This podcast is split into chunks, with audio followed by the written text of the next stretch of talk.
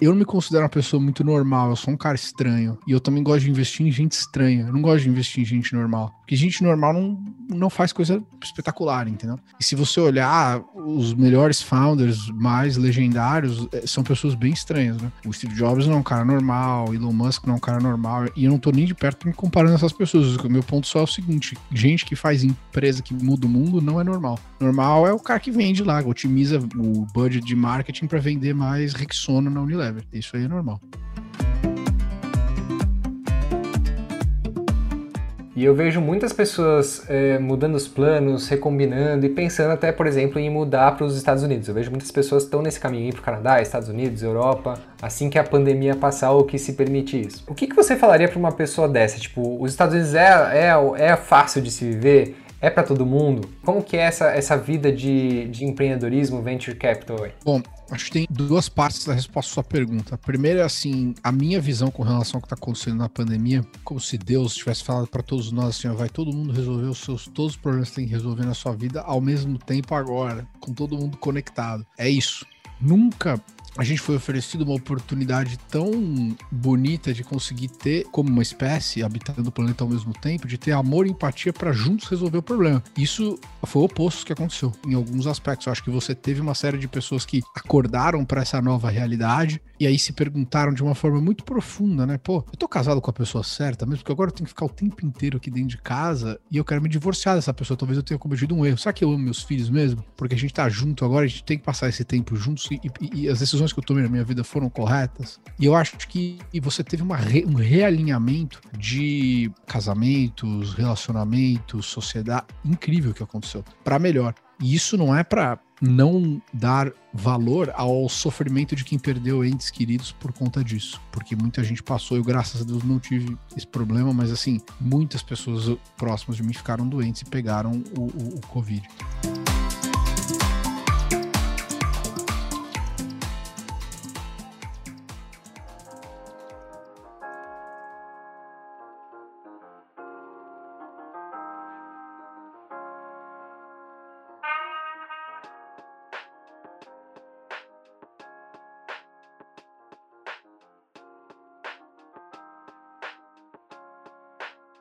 Alô mundo! Eu sou Renato Stephanie, essa é a Sexta Filosofal e hoje eu tive o prazer de receber o meu amigo Pedro Sorrentino, investidor em Venture Capital, fundador da Atman Capital com dezenas de investimentos em startups, em algumas inclusive que você já deve ter ouvido falar como a Rappi aqui no Brasil, o Webflow, a Cove, a Pipefy, entre muitas outras. Durante a nossa entrevista, você vai entender por que, que o Pedro não investe em pessoas normais e por que, que ele considera importante começar um curso universitário, mas não necessariamente terminá-lo.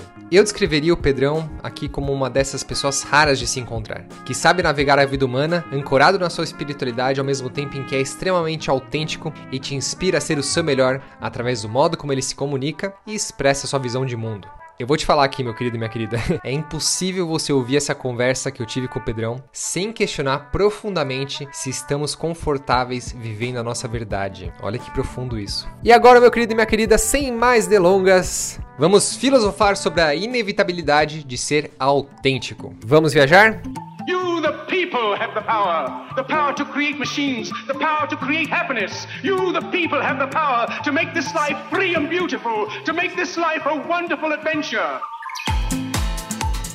Don't give yourselves to these unnatural men.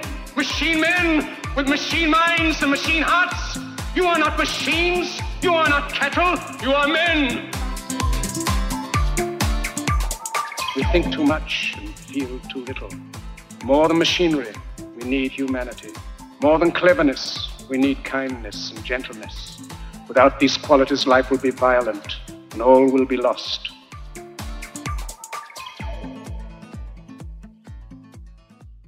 Muito bem, senhoras e senhores, estou aqui com um grande amigo chamado Pedro Sorrentino. Abrindo bem o coração, foi um cara que me, me acolheu num momento de muita vulnerabilidade quando eu estava estudando no Vale do Silício, em 2013. E a gente, eu estou tendo o prazer de ver a cara dele hoje, depois de muito tempo sem se falar pessoalmente. Acho que a última vez que eu fui para o Vale do Silício foi em 2015, a gente se viu pessoalmente. Pedrão, cara, é um prazer estar aqui com você. Eu sei que é bem cedo aí. Sou muito grato por você estar aqui comigo para a gente poder trocar essa ideia e se, se reencontrar, de coração. Não, imagina, Renato. O prazer é todo meu. Ótimo aí a gente se rever. Obrigado pelo convite. Irmão, para começar, é uma pergunta que eu sempre faço a todo mundo que chega aqui na Sexta Filosofal, que é, se hoje fosse o primeiro dia que a gente se encontrasse, eu perguntasse, cara, quem é o Pedro? Quem é o Pedro Sorrentino? O que, que você ia me responder? Interessante. Cara, acho depende muito do contexto, né? De como é que a gente se conheceu. Acho que a gente tem muitas máscaras diferentes, né? Que a gente carrega, mas de tudo depende muito. É, mas de forma geral, provavelmente eu responderia que eu sou um venture capitalist que investe nos Estados Unidos e na América Latina, que viaja entre São Francisco, Miami e São Paulo. Gosta de música clássica, rock, heavy metal, espiritualidade e filosofia. Acho que é isso. Não tenho tantos outros camadas, provavelmente seria isso, assim, quase todos os contextos, assim. Maravilhoso, acho ótimo. Então eu posso imaginar quando você me fala isso, que você é um cara que trabalha com Venture Capital, né? Fica o tempo todo pensando em como ajudar as partes que trazem o investimento como quem tem umas ideias geniais para poder levar para o planeta, né? Para poder servir melhor para a humanidade. E ao mesmo tempo, quando tá no escrevendo e-mail, tá ouvindo um mantra, ou então dependendo da hora do dia, bota um heavy metal para dar uma energizada. E no fim do dia, curte a música e faz o quê? O que você faz no final do dia assim para desestressar, unwind? Cara, eu, vou, por exemplo, vou fazer musculação depois aqui da gente que a gente, da gente se falar. Então, para mim, é, levantar peso, suar e tomar sol, acho que são coisas bem importantes assim. Enfim, vejo que você né, entrou na filosofia yoga e tal, e quando eu estou nos Estados Unidos há 12 anos já, quando eu me mudei para os Estados Unidos, eu fiquei um bom um ano e meio é, fazendo yoga diariamente, fui vegetariano por um, um, ano e meio, foi excelente, assim. Eu até sinto muita falta da yoga. Pretendo, passando a maior parte do meu tempo em Miami, voltar a, a praticar o, o yoga. Não vou deixar de comer carne, mas eu sinto falta da yoga. Então, com certeza é algo que eu pretendo retornar.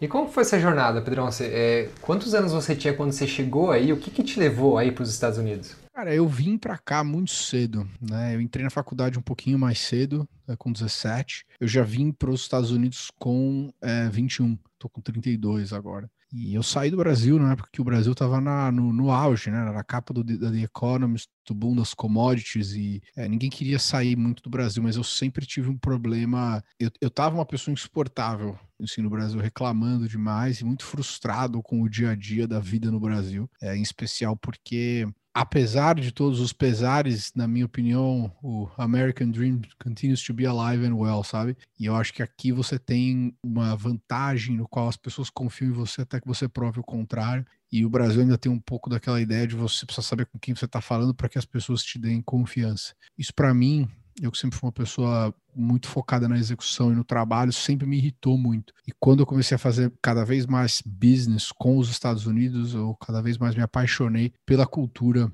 americana. Então, para mim, é, acabei vindo para estudar, montei a primeira startup, depois fiquei, mas foi um movimento que, com certeza, ele vem com todos os seus sacrifícios. A vida de imigrante não é fácil. E eu tenho alguns amigos que conseguiram ser bem-sucedidos no Vale também, e a gente se chama de sobreviventes do sistema, assim, porque não é fácil, tem que querer mesmo, sabe? Eu acho que, no geral, o nível de competitividade é muito alto, ele expurgue você, e francamente, assim, a vida no Brasil, se você é minimamente competente, ela é bem mais fácil, né? Do que aqui, eu acho que o nível de talento e inteligência per capita é, é, é muito, muito mais alto. Então, e para mim esse foi sempre um desafio muito interessante. Eu passei um tempo, meus primeiros anos nos Estados Unidos, no Colorado, mas viajando frequentemente para São Francisco, numa outra época da Bay Area, é, muito melhor do que acho que a fase que a gente está vivendo hoje em, em 2021. E para mim só fazia sentido continuar mesmo morando aqui. Então sempre me senti muito confortável aqui, porque acredito ainda que é o melhor país para o empreendedorismo, né? De, de, de, longe, assim. Quando você está pensando é, nos valores é, ocidentais, como uma democracia construída em cima de valores judeu-cristãos, né? Do tipo, acho que a China é super empreendedora,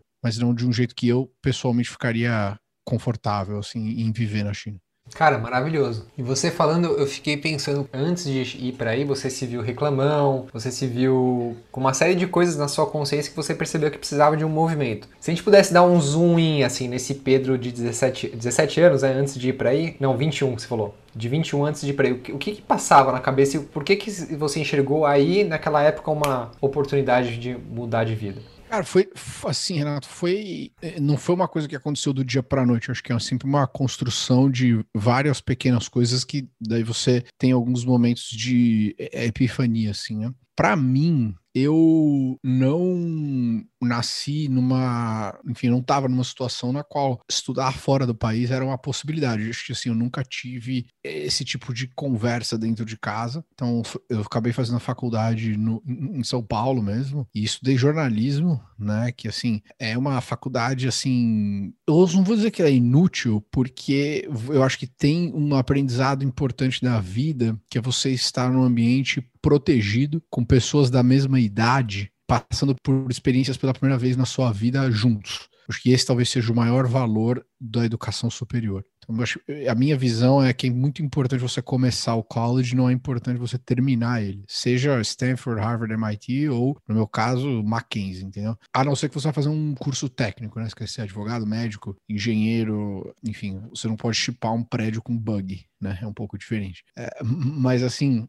eu nunca me dei bem. Eu estava até conversando sobre isso com alguns dos, dos empreendedores é, que, que a gente trabalha muito próximo, né? E a gente veio de uma época que, no começo da nossa carreira profissional, é, não existia o mercado de startups do jeito que ele existe hoje no Brasil. Então, a alternativa, entre aspas, da domesticação da sociedade, que acho que é muito diferente do caminho que eu decidi seguir ou do caminho que você decidiu seguir, né? Era sempre fazer um programa de trainee. E eu acho que, assim, se tudo desse errado na minha vida, hoje eu estaria trabalhando duro para tentar vender mais desodorante na Unilever, entendeu? Alguma coisa assim. É puta lixo, né? Então, assim, não faltando respeito com quem faz isso, acho que é um trabalho digno, mas, assim, mas simplesmente gente... encaixa com você, tá tudo bem, é isso. Porra, não, eu acho que na verdade qualquer pessoa que a gente foi colocado nesse, nesse planeta aqui para evoluir e, e, eventualmente fazer uma obra bonita, né, que faz a diferença. E isso vem de, de fato exige uma questão de criação mesmo, né? E quando eu falo criação, eu digo criatividade, né? Não, não como você foi criado. E esses trabalhos no geral eles não são interessantes. Então acabei me tornando empreendedor porque agora estou com a minha segunda gestora de venture capital, ou seja, sempre fui uma pessoa muito empreendedora. É, mas isso aconteceu porque eu fui rejeitado muitas vezes né? Não foi um caminho óbvio que eu achei que era o caminho que eu tinha que seguir. Então, eu já fui rejeitado de processos seletivos na Apple, na Microsoft, no Google, no Facebook, no começo da minha carreira, entendeu? E foi a melhor coisa que aconteceu, assim, na verdade. Eu nunca consegui me adaptar à cultura corporativa, acho que por ter parecido com você também, nesse ponto, uma autenticidade maior do que eu era capaz de controlar. Então, quando chegava naquele momento de fazer os testes para ver se você consegue se adaptar à cultura dessas organizações, o que é um aspecto super importante, porque, poxa, são empresas com 40, 50, 90, 100 mil funcionários, né? Eu bombava, assim, nessas dinâmicas de grupo ou nesses momentos, né? O Google até tem um negócio de você measure the Googleness, né? E, assim, para mim, não entendia isso, porque measure eu só sabia, me entender, né? Não sabia entender o, a filosofia do, da corporação. Então, eu de forma geral, assim, eu, eu, eu, já trabalhava em tecnologia no meio da faculdade, passei no curso Abril de jornalismo na época e consegui um trabalho na Exame e decidi não ir para o grupo Abril porque eu achei uma bagunça. Na verdade, eu fiquei muito chocado assim com como as coisas eram dentro de casa versus o que eu achava que elas eram. Então eu era muito jovem e ingênuo, né? Tinha uma visão errada como que o mundo funcionava. E acabei indo para o mercado de tecnologia no meio da faculdade, sempre me dando melhor em trabalhos no qual eu, na América Latina, era o cara que ajudava a empresa estava entrando no Brasil. Então, normalmente trabalhos que você acaba falando mais inglês do que português e conectando os mundos, né? Entre os Estados Unidos ou a Europa com a América Latina. Agora, o que mudou a minha vida e me trouxe para os Estados Unidos foi eu tava com 21, eu tinha me formado e assim, sei lá, eu vivi uma vida ok. Eu ainda morava com os meus pais, que eu acho um negócio que não é tão bom, que acontece frequentemente na América Latina. Tinha meu trabalho, eu tinha um carro, eu vivia uma vida normal, assim, mas eu não me sentia muito desafiado com relação a o que eu senti quando eu vim para os Estados Unidos no começo, tanto no Colorado quanto no, em São Francisco, que você fica intimidado com a violência da inteligência e da competência das pessoas que estão ao seu redor. E aquela ideia de que a gente é a média das cinco pessoas que a gente mais passa tempo junto é muito verdade. E você acaba se tornando uma pessoa melhor quando você está ao redor de pessoas melhores do que você. Isso é muito importante. Então, eu comecei a me sentir pouco inspirado, pelo menos no círculo que eu estava, né? Tem pessoas incríveis no Brasil, eu continuo investindo no, no país pra caramba, então não é esse o ponto, mas eu não estava inserido necessariamente em um lugar onde eu acho que eu tava, o meu progresso estava indo na velocidade que eu gostaria que ele fosse. Eu acabei indo para um evento chamado é, Internet Week em Nova York, e curiosamente, de todos os prédios de Manhattan, o headquarters da empresa que eu trabalhava no Brasil era no mesmo prédio de onde estava rolando esse evento. Olha que engraçado isso, isso é muito fica a sincronicidade do Jung. E eu peguei o elevador e subi e fui até o escritório. Falei, eu queria falar com o CEO porque eu trabalho no Office do Brasil e tal. Eu conheci minha chefe, conheci o chefe da minha chefe, conheci o CEO. E é um cara super gente boa, um empreendedor de Israel chamado Galt Trifon. Mas eu fiquei muito pouco inspirado com a cultura da companhia. Por um outro lado, o evento em si foi a primeira vez que eu fui para um evento de internet nos Estados Unidos, e nem foi no Vale, né? Foi em Nova York. Mas lá eu conheci os fundadores do Foursquare, conheci o Robert Scoble na época, que já era um evangelista de tecnologia super é, famoso, conheci o Baratundo, conheci o fundador daquela MakerBot, conheci, eu conheci vários empreendedores que depois acabaram se tornando é, founders de muito sucesso, mas eu tava ao redor daquela energia especial do progresso, das, das pessoas querendo fazer e construir, e eu nunca tinha sentido isso antes na minha vida. Foi a primeira vez mesmo que algo que é muito mais rotineiro, que era pelo menos quando a gente conseguia se encontrar mais frequentemente na, na, na Bay Area, eu senti aquilo pela primeira vez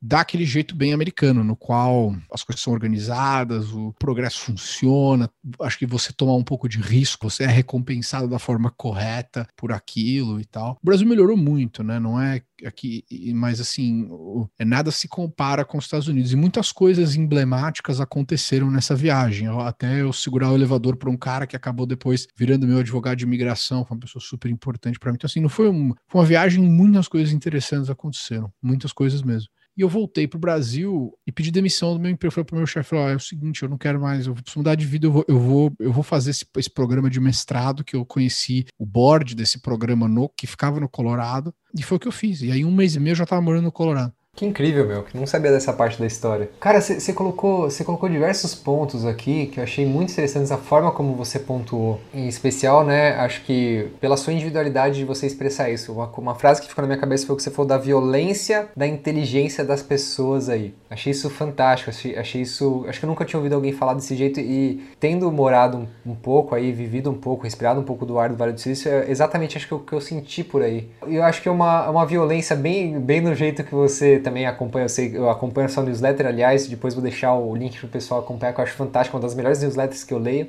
do Pedrão. Obrigado. É, muito essa questão, uma violência de um jeito não violento, mas de um jeito estoico que leva ao crescimento. É, eu acho que assim, essa questão do sofrimento é muito o, que eu procuro também no, no, nos founders que, que a gente faz uh, partnership, sabe? Eu acredito que o sofrimento é inevitável na nossa vida, mas o que depende mesmo é como você responde a ele. E no geral, quem tá pronto para estar tá na arena, pronto para porrada, homem, mulher, não importa, Uh, acaba respondendo muito melhor aos desafios daquilo que eu faço como meu full-time job, né? Que é encontrar os próximos decacórnios e as pessoas que vão construir esses projetos, porque é uma coisa totalmente não natural. Então, assim, eu não me considero uma pessoa muito normal, eu sou um cara estranho. E eu também gosto de investir em gente estranha. Eu não gosto de investir em gente normal. Porque gente normal não, não faz coisa espetacular, entendeu? E se você olhar, os melhores founders mais legendários eh, são pessoas bem estranhas, né? O Steve Jobs não é um cara normal, o Elon Musk não é um cara normal, e eu não tô nem de perto me comparando essas pessoas. O meu ponto só é o seguinte: gente que faz empresa que muda o mundo não é normal. Normal é o cara que vende lá, otimiza o budget de marketing para vender mais Rexona na Unilever. Isso aí é normal. Adorei essa porrada aí.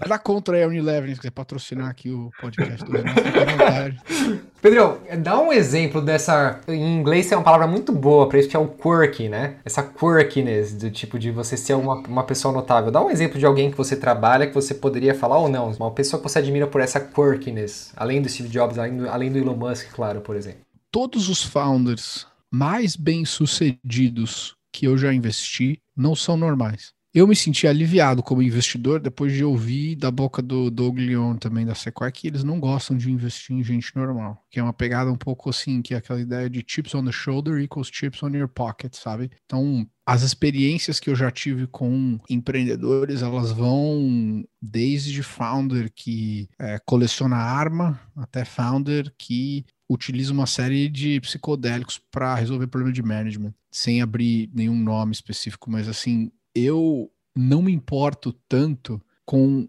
os específicos. O que eu acho que para mim é muito importante é que a pessoa tem que ter uma conectividade gigantesca com a sua própria autenticidade. E aí o processo dela é muito tranquilo, porque ela entrou em paz com ela mesma. E é por ela entrar em paz com ela mesma e ter amor próprio e tranquilidade, ela executa muito bem. E eu acho que você só consegue chegar nesse ponto na sua vida depois de você ter sido rejeitado e ter sofrido e chegar num, num certo momento de que assim, você não tá nem aí, entendeu? Eu não tô nem aí, eu sou do jeito que eu sou e eu realmente não me importo, contanto que eu respeite as outras pessoas. Mas eu precisei amadurecer para chegar nesse ponto da minha vida. Mas quando você se conecta com a sua própria autenticidade, é, a vida fica muito mais fácil, porque ninguém consegue ser melhor do que você no seu próprio jogo, entendeu? É, então, e acho que essa é a beleza da vida, né? O quão único nós somos. Eu acho que é importante o, o empreendedor ter paixões diferentes, né? Com relação àquilo que, que ele ou ela fazem como hobbies. E, no geral, são super intensos sobre as, ou intensas com as coisas que fazem.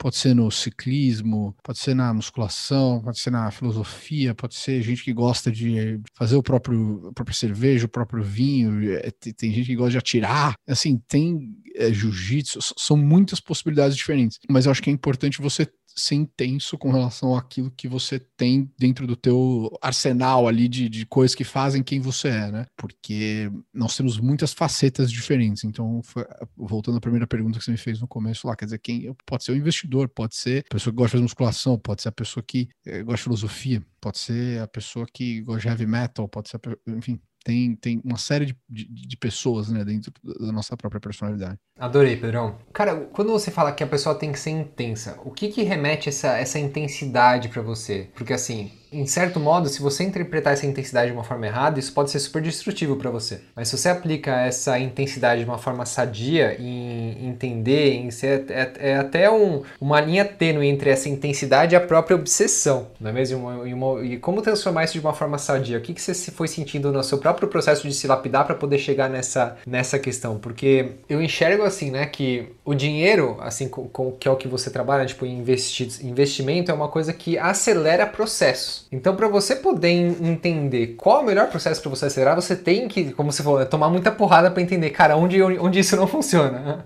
onde que eu vou colocar aqui um real, que seja um dólar, que seja isso aqui não vai dar certo. Onde eu vou colocar um dólar aqui, isso aqui vai é, realmente trazer um bem maior para a humanidade. Como você enxerga essa questão dessa obsessão, intensidade, como trazer essa energia para o seu bem, né? Como se for para sua autenticidade? Eu vou responder a, minha, a pergunta de uma forma mais generalizada com relação à heurística de investimentos e vou falar da minha experiência também. Eu já fui parar no hospital por conta de estresse, eu já tive ataque de pânico, né? Assim, por conta de exatamente o que você falou, essa obsessão ir para o lado é, negativo.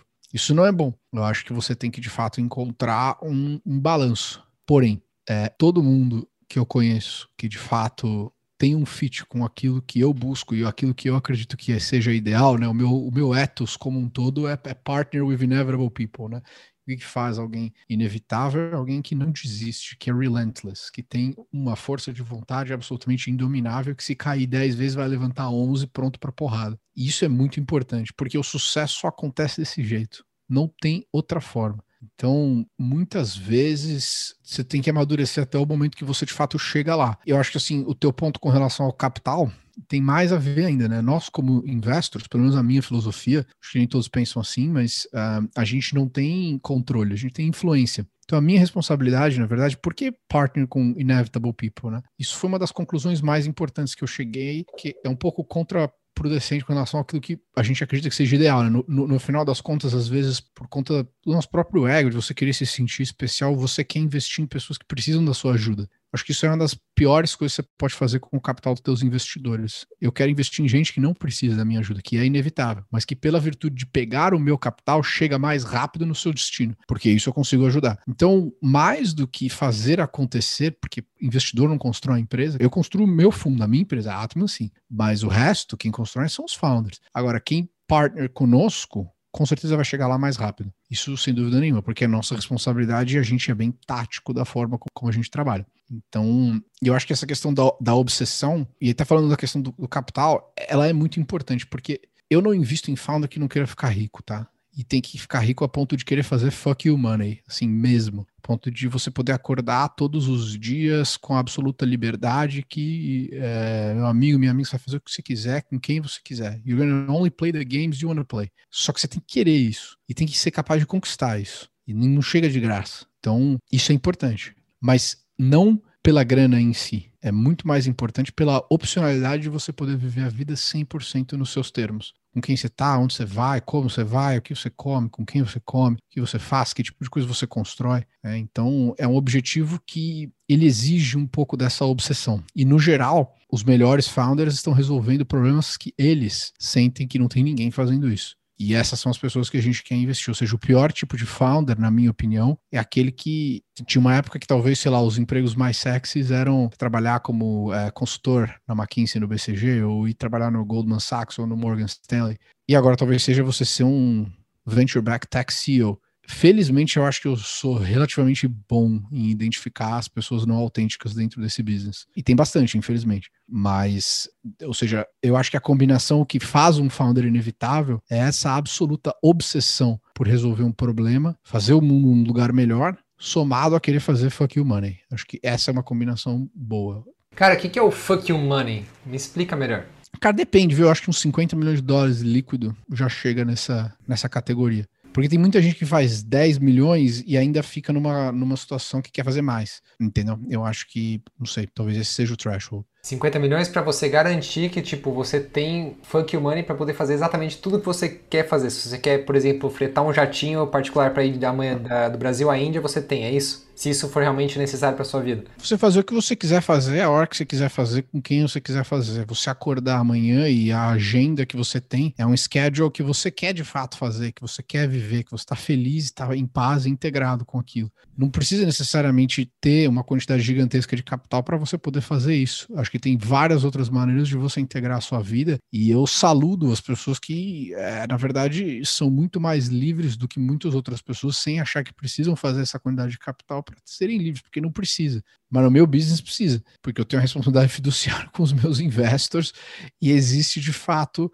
um certo score dentro do, do placar. E esse nível de independência, ele é importante, porque ele te garante o quê? Opcionalidade na vida. E você pode tomar decisões na sua vida de uma posição de força sem estar dependente de ter que fazer sacrifícios ou abrir mão de valores e princípios por não ter capital. Porque capital, no final do dia, o que, que é? É leverage, é alavancagem na capacidade de você poder, novamente, acelerar a sua própria inevitabilidade. Então, só por isso, assim. Não é necessariamente. Porque o, o, o dinheiro, como o dinheiro mesmo, ele é uma grande mentira. Ele só funciona porque todo mundo acredita que ele tem valor. Tudo bem. Mas ele, né, assim, ele. Maravilha. Eu acho que de longe, apesar de de ter uma conexão importante com o autoconhecimento e a espiritualidade, é, acho que eu sou um, um anti-hippie, assim, nesse sentido. Hum, entendeu? Mas esse é um ponto importante. Ele, de fato, ele é necessário para você conseguir conquistar essa independência e essa liberdade. Espetacular, querida. Adorei o modo como você pontuou. E, cara, uma, uma, coisa que eu queria te perguntar e sentir da sua experiência, das suas lentes, né? Eu, eu várias vezes durante a nossa entrevista, fico imaginando se eu tivesse na sua consciência vendo o mundo pelo seu ser humano, né? É, como que seria essa experiência? E uma coisa que eu queria te perguntar é uma coisa que eu senti bastante na minha experiência no Vale do Silício, né? E fui sentindo até eu poder realmente passar por, por vários processos de amadurecimento, de consolidação em virtudes e valores, que é o, a sombra do Vale do Silício e a sombra do Venture Capital. E acho que você, pela sua própria metodologia de, como você falou, da, das pessoas inevitáveis, de, de, de pessoas que são originais originais, né, que são é, estranhas e felizes e em paz com elas mesmas, né, num jeito muito bom e muito autêntico, você já, eu acho que por, por, essa, por essa sua fala, acho que eu já, já sinto que você conseguiu navegar por essa sombra e entender o que, que é autêntico para você. Mas como que você enxerga essa sombra do Vale do Silício? Por exemplo, né, a questão de uma empresa que fica o tempo todo pegando investimento, pegando investimento, pegando mercado e pegando mercado. Cara, até onde vai dar? De repente a empresa não faz lucro, não faz nada, mas só continua nessa busca de mais e mais e mais. E até que ponto isso, por exemplo, não pode ser levado por uma alavancagem do próprio ego, não pelo próprio modo de você, por exemplo, servir melhor ao mundo. Como que você enxerga isso na sua vivência?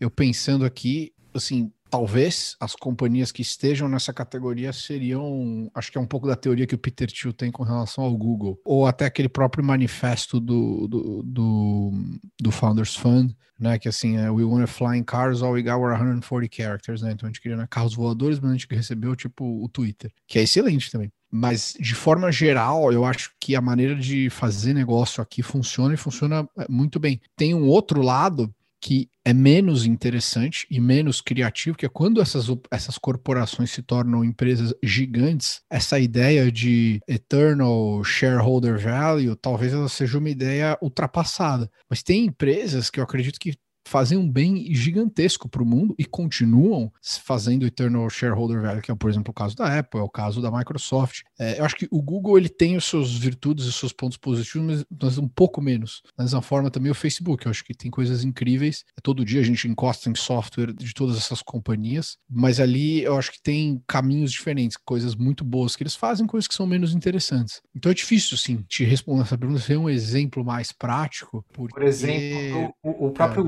Uber, por exemplo. O Uber, pelo, pelos seus próprios reportes de capital, ele ainda não faz lucro. Né? Ele só pega dinheiro e conquista mercado, conquista mercado. Como você enxerga, por exemplo, essa questão da estratégia da empresa do Uber, por exemplo? Eu acho que não tem problema nenhum. Na minha visão, assim, eu acho que exatamente esse tipo de modelo de para o que o venture funciona, o Uber é um exemplo perfeito que com certeza, mas com certeza fez a vida de muita gente me melhor em vários aspectos. E é uma empresa que continua trazendo um net positive gigantesco para o mundo. E que bom que você tem investidores pacientes que hoje até compram as emissões de bonds deles, né? Porque né, depois, depois do IPO, que continuam acreditando que eventualmente eles vão de fato conseguir diminuir as suas, as suas, as suas perdas e, e, em algum momento, de fato, dar lucro. Porque, tudo bem, você fazer uma crítica ali ao Google, mas o Google é uma empresa extremamente lucrativa. Da mesma forma que a Microsoft, a Apple, etc. Eu acho que o Uber vai chegar no seu momento. É que a capacidade de crescimento e expansão ela é absolutamente fundamental para esse modelo de negócios. Então, eu não vejo como nenhum, nenhum, nenhum problema, não. Mas isso é a minha visão, né? Ela é uma visão totalmente biased, porque meu trabalho é fazer exatamente isso. Enfim, Acho que é uma resposta sincera, assim. Não, perfeito. É até bom para eu poder atualizar e, e, me orientar com alguém que está no mundo, né? Porque é a minha visão de fora e de repente ela pode estar cheia de preconceitos e cheia de crenças. Eu vejo, por exemplo, eu investi em uma companhia chamada Cove, que faz aluguel as a service de carros para motoristas de aplicativo. E, cara, é uma empresa transformadora na vida de pessoas que eventualmente estariam marginalizadas dentro do mercado de trabalho e não têm acesso a um bem, porque menos de 20% das pessoas na América Latina conseguem comprar um carro e a empresa faz o, assim, ela roda em cima da plataforma de companhias como o Uber e a Didi. Então, o net ele é muito positivo para o mundo. Né? E eventualmente essas companhias vão, é, vão dar lucro. Elas só decid, optaram por investir em crescimento. E tudo bem. Né? Enquanto o mercado estiver comprando isso, não tem problema. Maravilhoso, adorei essa, essa forma de enxergar. Uma pergunta que eu tenho para você agora é saber sobre a sua rotina. E como você estabeleceu essa rotina? Porque assim, para quem não tá vendo, eu tô vendo aqui o, o Pedrão tá no quarto dele, a cama totalmente arrumada, tudo super organizado. Mesmo assim, eu queria saber o, como é que funciona a sua rotina e de hábitos e o que, que você, como é que você enxerga a sua rotina, a sua disciplina para poder conquistar a vida que você tem hoje? Eu acho muito importante a, a, rotina e a disciplina. Eu, na verdade, assim, desde o momento que eu saí da Univici até a construção da Atman, eu fiquei viajando um bom tempo durante a pandemia. E isso impactou a minha produtividade. Apesar de eu ter feito bastante coisa, né? nesse meio caminho foram é, os quatro projetos de consultoria, eu, eu setei a nova firma, montei um time, fiz cinco investimentos, etc. Assim, bastante coisa aconteceu, mas eu passei quase quatro meses e meio não dormindo na mesma cama por mais de quatro dias seguidos. E isso para mim foi muito diferente, assim, foi difícil, porque eu sou uma pessoa extremamente metódica, que eu acho que é até uma forma que ajuda a controlar a minha própria criatividade. Então, eu também sou uma pessoa bastante criativa, ou seja, eu sou um cara organizado dentro da minha própria bagunça, se, se é um pouco, se faz sentido isso. Então, dia perfeito. Nem sempre eu consigo fazer isso, tá? Mas um dia perfeito, vou dormir cedo, 9 da noite, 8 40 da noite, tô na cama já, acordo normalmente entre 4 e 5 da manhã e passo minha primeira hora e meia do meu dia, às vezes até duas horas, só lendo e escrevendo. Faço minhas afirmações, minhas intenções, dou uma meditada, tomo água com limão e café. Estou estudando. Assim, se você pegar o meu, meu, meus livros ali, eu normalmente costumo ler de 5 a uns 8 livros ao mesmo tempo. Eu leio muito,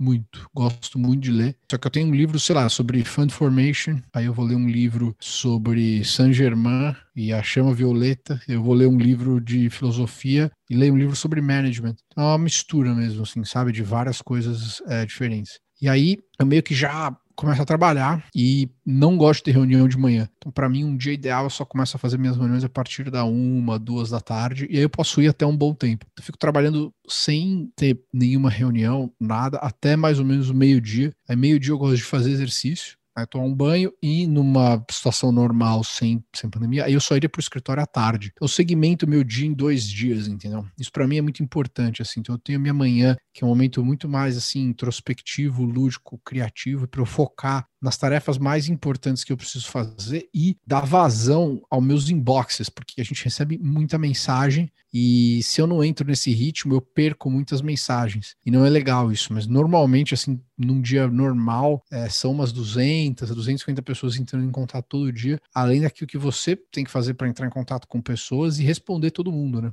Os seus clientes, sejam seus investidores, empreendedores e, e, e o mundo. Então é muita coisa para processar e eu gosto de fazer as coisas de uma forma segmentada. Eu demoro para conseguir me concentrar e tenho vários assim hacks ali que eu tento fazer de produtividade, seja usar um bom fone que cancela o barulho, ter uma mesa com quase nada na mesa e tudo limpo, uma maquininha de aromaterapia, vela, eu tenho uma combinação de coisas para ficar uma boa, entendeu? E aí depois, a partir da uma da tarde, por exemplo, a nossa conversa aqui é a minha sétima reunião do dia. Eu tenho uma atrás da outra e não paro. E aí é interagindo com gente. Num mundo normal, eu estaria fazendo isso offline na maior parte das vezes e usando o Zoom como um backup, não como a ferramenta principal. E aí eu terminaria meu dia com um jantar com alguém e depois eu vou voltar para casa, higiene pessoal, faz uma reflexão no dia e eu já tô tão cansado que eu morro na cama. Acabou. Maravilhoso. Para finalizar, assim, eu gostaria de entender o que, que você falaria para uma pessoa que, em vários cenários, né, eu vejo que essa pandemia que a gente está vivendo hoje é um cenário que avança possibilidades de vida. E eu vejo muitas pessoas é, mudando os planos, recombinando e pensando até, por exemplo, em mudar para os Estados Unidos. Eu vejo muitas pessoas estão nesse caminho para o Canadá, Estados Unidos, Europa, assim que a pandemia passar ou que se permite isso. O que, que você falaria para uma pessoa dessa? Tipo, os Estados Unidos é, é, é fácil de se viver? É para todo mundo? Como que é essa, essa vida de, de empreendedorismo, venture capital? Bom, Acho que tem duas partes da resposta à sua pergunta. A primeira é assim, a minha visão com relação ao que está acontecendo na pandemia, como se Deus tivesse falado para todos nós assim, ó, vai todo mundo resolver os seus todos os problemas que tem que resolver na sua vida ao mesmo tempo agora, com todo mundo conectado. É isso. Então assim, a cada 100 anos a gente tem uma quantidade grande de desencarnos em massa, né? E você tem esses problemas. Essa é a nona grande pandemia que a humanidade é, sofreu, né? Teve a peste antonina, a peste bubônica, teve a gripe espanhola. Não é a primeira vez que isso está acontecendo, é a primeira vez que isso acontece quando nunca foi tão barato viajar pelo mundo todo e o mundo esteve 100% conectado.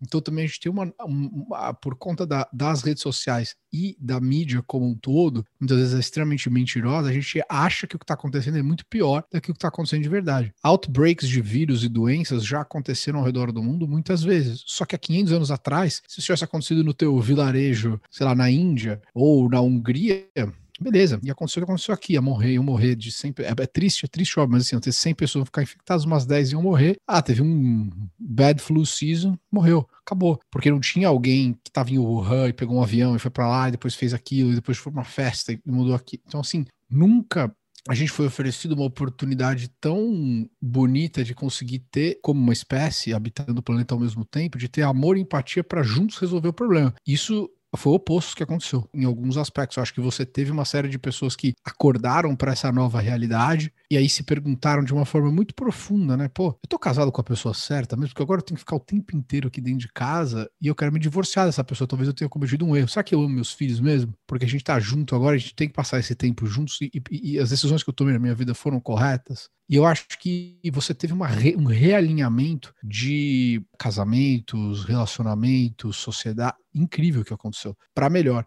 E isso não é para não dar valor ao sofrimento de quem perdeu entes queridos por conta disso, porque muita gente passou, eu graças a Deus não tive esse problema, mas assim, muitas pessoas próximas de mim ficaram doentes e pegaram o, o, o Covid. Eu me testei, achei que tivesse pego, na verdade tive só um resfriado, não peguei, eu viajei para mais de 25 cidades, dois países diferentes. Eu viajei muito durante a pandemia e graças a Deus não aconteceu nada. Mas se você pensa assim, esse realinhamento, ele é fantástico. E a evolução interplanetária, ela está acontecendo de uma forma cada vez mais veloz. Então é uma oportunidade, sim, de nós nos tratarmos de uma forma mais amável e mais digna. Então eu sou bastante otimista, apesar de ser difícil e ter tido meus momentos também de ansiedade, depressão e ficar muito nervoso por não ter mais o que fazer, mas eu acho que tem um pouco daquela frase do, do, do, Blaise Pascal lá, que o homem consegue resolver todos os problemas se ele conseguir ficar sentado numa sala sozinho, consigo mesmo, por uma hora por dia. E eu acho que vem um pouco dessa ansiedade de a gente não estar tá tão confortável com a nossa própria vida, com quem a gente é, e aí é, você não tem essa tranquilidade que já nem de você. Você não precisa do restante do mundo funcionando, ou daquela festa, ou daquilo, ou daquele outro. Eu tive um momento durante a pandemia que eu fui para várias festas. Eu tive um momento da pandemia que eu estava 100% seguindo todas as regras. E durante essas festas eu refleti bastante. Eu vi assim, eu falei, essas pessoas, mas assim, elas não estão nem se perguntando por que elas estão aqui, o que elas vieram fazer, qual é o propósito. Elas só realmente querem, sabe, é por próximo post, o próximo negócio, o meu próximo salário, para a próxima viagem. E eu acho que a gente precisava desse respiro como uma espécie mesmo, para de fato refletir, entendeu? Que porra que você veio fazer aqui, meu amigo, né? Então, e aí falando com relação às pessoas que querem vir para outros países, eu te digo assim, a vida de imigrante ela sempre é mais difícil, né? Você nunca vai ser um nativo. E eu não faço parte de nenhuma desses grupos de minoria. Eu tenho zero paciência para a mentalidade de vítima. Só que eu já sofri o, é, aquele racismo institucionalizado por falar inglês com um pouco de sotaque. O meu nome é Pedro, né? Então, assim, Pedro é o cara que, que faz seus tacos, limpa a tua piscina, né? É, é um nome que pode ser confundido como um nome mexicano, mas você nunca vai me ver, tirando um grupo de WhatsApp que eu faço parte, porque me colocaram lá e as conversas de fato são boas. Eu não faço parte de nada desses negócios de Latinx, Latino, whatever.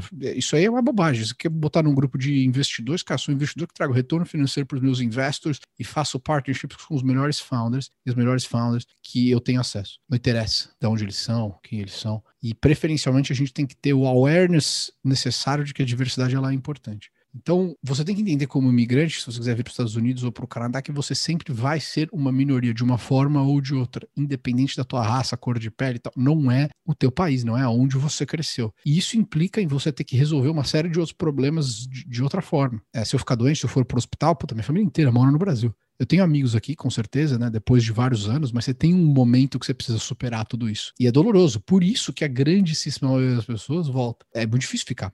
Então, eu fiz muitos, vários sacrifícios uh, ao longo da minha vida, que hoje eu estou colhendo esses frutos, né, dez anos depois. Então, eu não me arrependo, não. Para mim, ter vindo foi uma das melhores decisões que eu, que eu tomei, de longe. E eu acho que a experiência de você sair da onde você está aí, fazer algo, construir um novo capítulo em outro lugar, ela é muito importante. E eu acho que ela vive, ela está muito alinhada com o que faz o espírito humano valer a pena, que é de fato você fazer assim, é, é, um pouco daquela pegada do que o Jordan Peterson fala lá, que é assim, do tipo, escolha um, um sacrifício presente que você sinta que vale a pena, né? Qual cruz você quer carregar para você construir um futuro melhor, seja para você ou para sua família. Então, a, a, jornada do imigrante, ela, ela implica nisso. E francamente, assim, é um risco que na maior parte das vezes vale a pena, porque se der tudo errado, você sempre pode voltar. Ser casado é menos impactante, porque é negociável, né, com o seu parceiro ou sua parceira, mas ter filhos aí eu acho que é, é um pouco mais difícil, mas mesmo assim é possível. Então, enfim, acho que essa é um pouco da, da, da, minha perspectiva. Eu, de uma forma muito bias, sou a favor, né? Não, maravilhoso, Pedrão, adorei. Eu gosto muito do seu, do seu processo de raciocínio, da sua clareza em se expressar e do seu jeito bem direto, assim, de ser. Acho, acho que isso é fantástico, cara, é uma coisa que eu admiro muito você por isso. E para finalizar, Pedrão, pra gente conduzindo para nossa pro final da nossa conversa, o que que o, o Pedrão é bom, assim, é fantástico, que pouca gente sabe, o que que você faz assim que pouca gente, que ninguém jamais imaginaria que você seria assim. Tipo, por exemplo, você é fantástico em fazer um ótimo omelete, fantástico em fazer. Pensei em comida quando você falou, você acredita nisso? Eu é. faço um, um, pato, cara, super bom, sabe? Foi a primeira coisa que passou na minha cabeça. Mas acho que, cara, cozinhar é uma das coisas que eu adoro fazer e durante essa pandemia foi excelente, assim, também. Assim, sempre cozinhando bastante. Acho que esse é um ponto que talvez poucas pessoas saibam disso, mas eu adoro cozinhar. Se eu dar uma resposta mais criativa, talvez. Enquanto você pensa, eu tenho uma lembrança fantástica de, de eu, quando você me acolheu aí na sua casa, lá em 2013, cara, que eu tava assim, meio perdido, sem saber o que ia. Você, você me recebeu aí na sua casa alguns dias, né? Eu lembro de eu acordando, tipo, era bem cedo, você já com o seu fone de ouvido, ouvindo um podcast ou numa call e fazendo um omelete, daí de repente você me deu um omelete, assim, tipo, era, Tom, é pra você esse aqui. Cara, eu lembro do cheiro daquele omelete até hoje, acredita?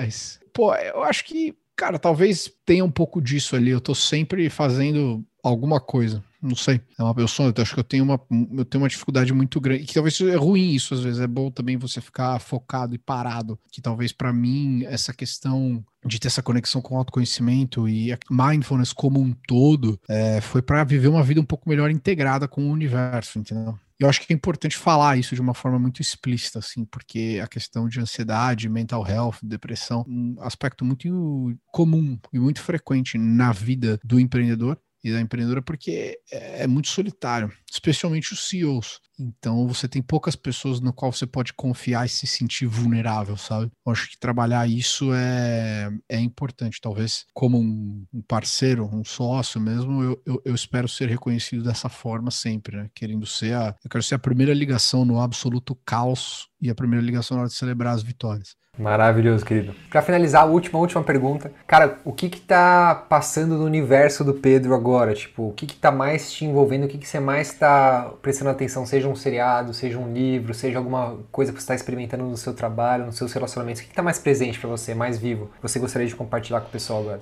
A forma como a gente está estruturado e organizado dentro da, da minha firma, né, de, de venture capital, a Atman, ela é bem diferente de uma firma tradicional por conta de quem são os clientes e como a gente de fato faz os nossos partnerships e as estruturas por trás disso. Mas eu acredito que ela tem bastante a ver com essa ideia de você querer conquistar a sua própria liberdade é, financeira. Nunca me faltou nada né? Mas eu também não nasci em um berço, assim, eu cresci, nasci no Ipiranga, depois eu me mudei para o Paraíso, mas eu me lembro quando a gente conseguiu comprar um Monza com ar-condicionado e foi, tipo, uma felicidade na minha família. Então, muita gente teve situações muito mais difíceis do que a minha. Mas assim, você não ter a total opcionalidade de poder, de fato, viver a vida nos seus termos, talvez tenha sido algo que me motivou muito. E hoje, tendo as condições financeiras de poder, de fato, assim, play the games, né? Jogar os jogos a longo prazo só com as pessoas que de fato alinham os valores e princípios que eu tenho em todos os níveis.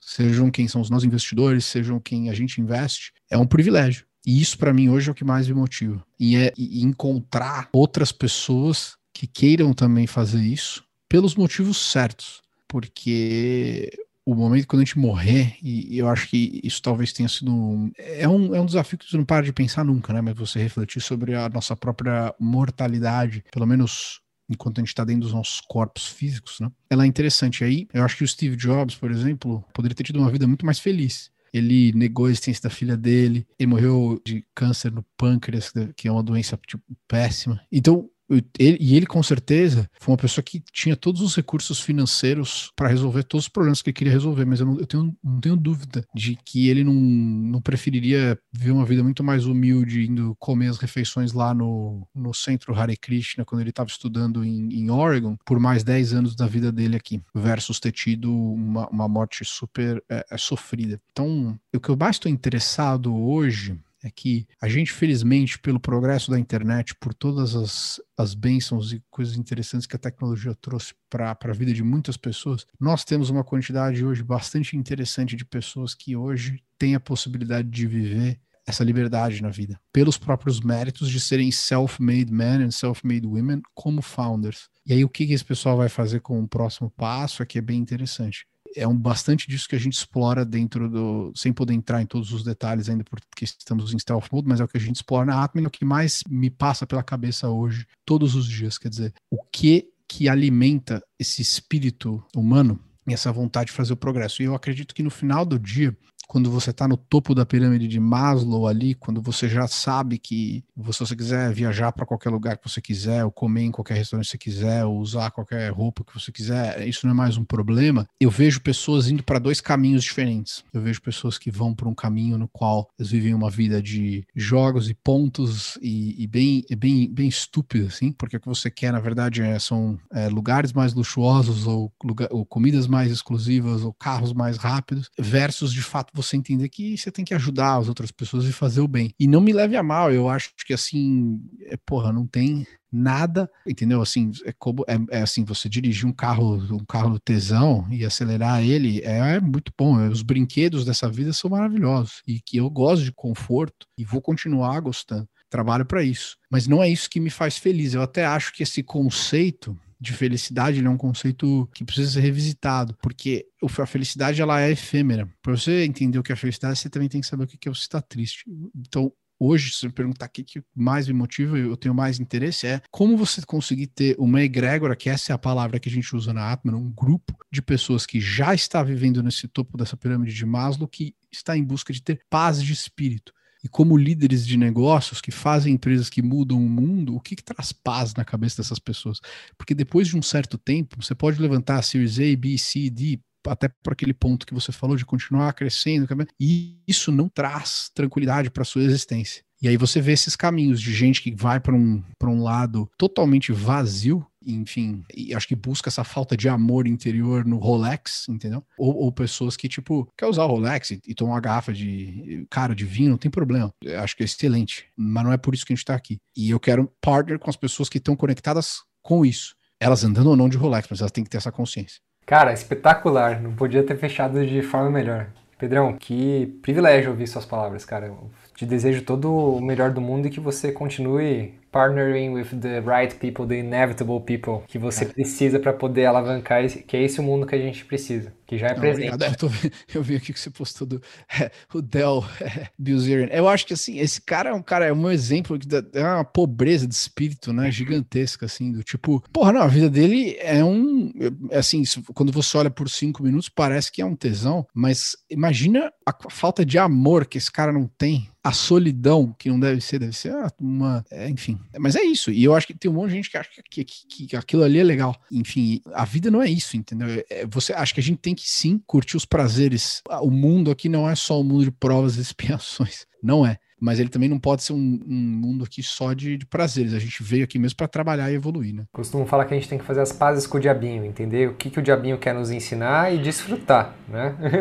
é isso, é isso. E eu acho que essas forças, elas existem, elas são bem reais e você tem que, de fato, encontrar uma forma de, assim, se integrar com o universo, com Deus de uma forma pacífica, porque essas outras forças que te puxam para aquele outro lado, elas também existem e, e, é uma batalha diária, não é fácil. Constante, orar e vigiar. é isso aí, é isso aí. Eu que agradeço, viu, Renato? E é super legal ver você nessa, nessa nova fase. Eu sei que a gente não se fala há muitos anos, mas também desejo muito sucesso aí para essa sua fazenda full stack, para os planos ali com a Gui, com as coisas que você faz, esse podcast, enfim, ele é bem parecido até em alguns aspectos com um, um pouco do que eu estou fazendo, focado com founders, né? Então é, tem uma pegada meio Joseph Campbell meets an early stage CEO, assim. Isso, exato. E eu acho que isso é muito é bom, entendeu? É importante. Eu espero que é, você continue fazendo esse seu trabalho aí que ajude muitas pessoas. Tamo junto, meu irmão. Para finalizar, o microfone é seu. Onde é que o pessoal pode trocar uma ideia, ouvir mais o seu conteúdo? Já deu uma uma palhinha da sua newsletter? Como é que funciona aí? É, eu produzo bastante conteúdo e agora cada vez mais. Eu acho que a pandemia nos proporcionou isso, né? Então, se você jogar pedrosorren.com, é, lá você encontra todos os outros links para me encontrar em todas as redes sociais e, enfim, podcasts, newsletters, livros, Twitter, Instagram, só pedrosorren.com e de lá tem ali um, vários caminhos para a gente manter contato. Maravilhoso. Pessoal, para quem quiser encontrar, vou deixar todos os links referenciados no dorenato.blog, vai estar tá tudo lá que você precisa para conectar com o Pedrão. Irmão, satisfação, cara, de coração. Vamos ver se a gente consegue fazer disso. Não esperar mais anos né, para se reconectar. Sempre é, é, se, se, encontrar pessoalmente né, em algum momento, você estando ali, eu indo a São Paulo, você estando em São Francisco ou em Miami, me avise. Perfeito. Valeu, querido. E esse episódio também é um oferecimento do melhor Gui do mundo. O que é o melhor Gui do mundo? Você vai entender agora com o recado da nossa Gnoma. Olha só. Ghee é considerado um elixir para a saúde e longevidade pelo Ayurveda há milhares de anos. O melhor ghee do mundo é um produto artesanal feito seguindo os princípios ayurvédicos, com manteiga orgânica de vacas de pasto livre, sob a influência da lua cheia e ao som de mantras. Tradicionalmente, é usado o Mahamitrium Jaya, também conhecido como Om Triambakam, o mantra da vitória sobre a morte, que nos liberta da ignorância, das doenças e da morte. É dito que esse mantra confere longevidade e imortalidade, pois promove bem-estar físico e emocional. Esse mantra é entoado durante todo o processo de produção de ghee para que essas energias de cura, abundância, longevidade e sabedoria impregnem em cada gota. Portanto, cozinhar o ghee ao som de mantras, sob a influência da lua cheia e com muito amor, eleva as qualidades nutricionais desse alimento milenar. Quando feito dessa forma, o ghee é muito mais do que um bom óleo. Ele se torna um verdadeiro bálsamo de cura. E é por isso que o melhor ghee do mundo é tão especial. Um alimento, um medicamento, um acalento para corpo, mente e alma. Os guias dessa lua cheia já estão disponíveis em nosso site. Aproveite o cupom Sexta Filosofal e garanta o seu. Não tem nada melhor do que ghee fresquinho. Muito bem, então acesse o melhorguidomundo.com.br, o melhorguidomundo.com.br e encomende já o seu pote de gui fresquinho dessa lua cheia. E para garantir que você vai conseguir agora implementar o gui na sua vida, eu vou te oferecer o cupom Sexta Filosofal para você ganhar 10% de desconto na primeira compra, beleza? O melhorguidomundo.com.br, use o cupom Sexta Filosofal. Seguimos, meus queridos e minhas queridas, com verdade, abundância e amor. Até a próxima sexta. Até o nosso próximo mergulho. Aproveite a superfície com sabedoria. Fui. Ignition sequence start. 5, 4, 3, 2, 1. Mission complete.